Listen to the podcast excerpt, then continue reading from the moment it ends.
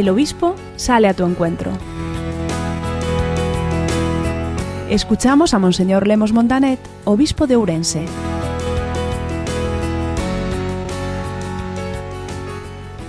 El domingo, como Día del Señor, es para nosotros los hijos de Dios dentro de la Iglesia el día por excelencia.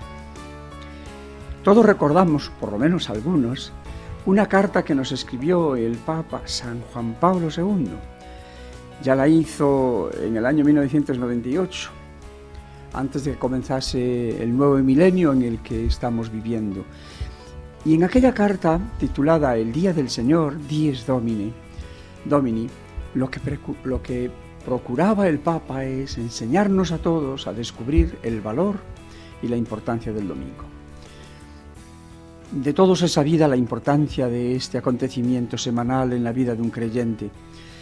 Eh, sé que como consecuencia de la pandemia y con las normas protocolarias de la autoridad sanitaria, hemos tenido que casi cerrar nuestras iglesias, aunque estuvieron abiertas como lugares orantes, e incluso interpelándonos para que mm, descubriésemos que el corazón de Jesucristo está abierto a todas nuestras dificultades y problemas, pero no se podía convocar a los fieles a la Eucaristía normal.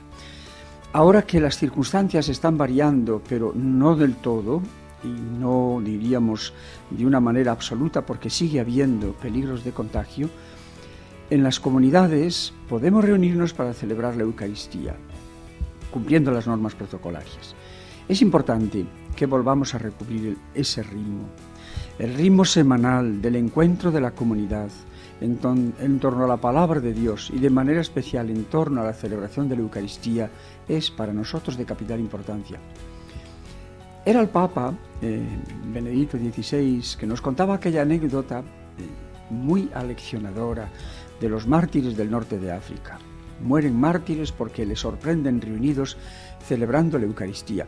Y cuando el procurador romano les pregunta por qué estabais reunido a pesar de la prohibición, uno de ellos le responde, nosotros no podemos vivir sin el domingo. Nosotros no podemos vivir sin el domingo, por tanto, cuando un cristiano pasa el domingo, el día del Señor, sin vivir esa experiencia de fe vivida comunitariamente, presencialmente en el ámbito de la comunidad, algo pasa. Ese encuentro con los hermanos y con las hermanas para vivir nuestra fe en Jesucristo, el crucificado, resucitado, es imprescindible. No se trata de que sea una norma impuesta, se trata de que es algo que brota de la esencia misma del cristianismo. La norma ha venido después. Por eso yo os animo, mis queridos amigos y amigas, a que cuidéis y revaloricéis la importancia del día del Señor del domingo, aunque tengáis que anticiparla el sábado por la tarde. Y si tenéis con vosotros a vuestros niños o a vuestra gente mayor, buscad aquel lugar en donde se os acoja bien y podáis celebrar con gusto, con gozo, con paz, con canto, escuchando con paz y con tranquilidad la palabra de Dios y que todas las realidades que acontecen en la celebración litúrgica de la Eucaristía os ayuden a vivir el Día del Señor. Un Día del Señor que luego después continúa a través de, a partir del podéis ir en paz, continúa haciendo que, ese, que eso que celebramos en la Eucaristía lo vivamos como misión en el mundo.